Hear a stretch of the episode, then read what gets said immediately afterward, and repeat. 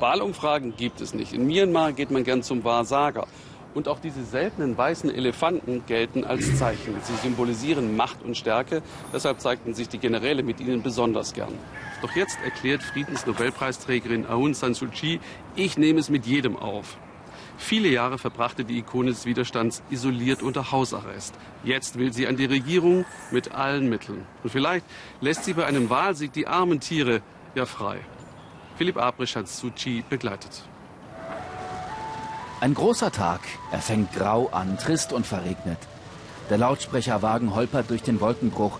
Aber unter der Plane scheint die Sonne. Die Fans von Aung San Suu Kyi sind unterwegs zur großen Wahlparty in Yangon. Ich bin für Aung San Suu Kyi. Für die Armen wird sie Gutes tun. Die Wirtschaft, die Bildung. Sie wird alles umkrempeln. Und deswegen unterstütze ich sie.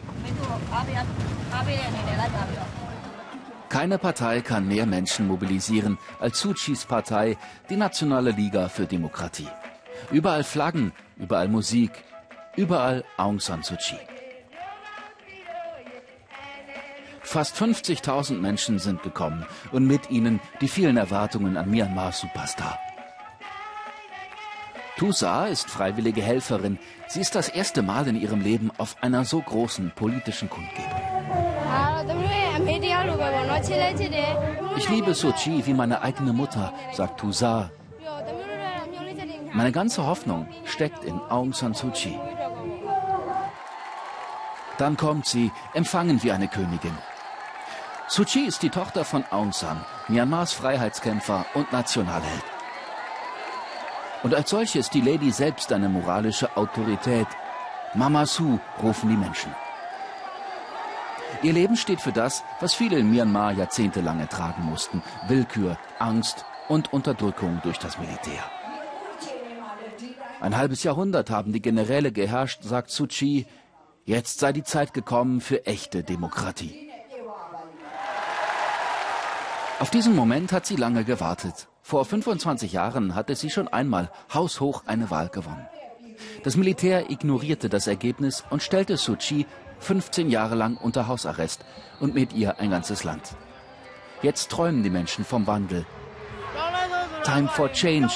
Das Hemd ist der Bestseller, sagt der Verkäufer. Alles im Land muss sich ändern.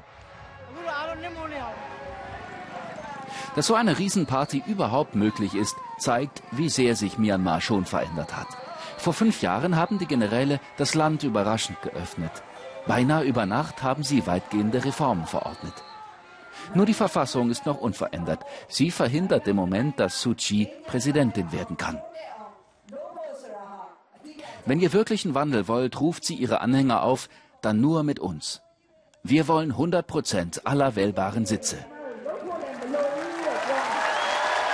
Suu will an die Macht, unbedingt. Das Militär hat sich ein Viertel der Sitze im Parlament vorab gesichert. Schon deshalb muss Suu haushoch gewinnen. Zu brisanten Fragen schweigt sie deshalb lieber, zum Beispiel zu den ungeliebten muslimischen Minderheiten. Die Friedensnobelpreisträgerin ist jetzt Machtpolitikerin. Wenn Suu gewinnt, sagt Tutsa, und vielleicht doch irgendwann Präsidentin wird, dann hoffe ich, wird sie vor allem für uns junge Menschen etwas tun. Suu schwebt durch die Massen, schon jetzt gefeiert wie eine Siegerin. Wenn wir an die Macht kommen, hat Suu angekündigt, werde sie über dem Präsidenten stehen. Noch mächtiger als der mächtigste im Land. Suu hat einiges vor, um die vielen Erwartungen ihrer Fans zu erfüllen.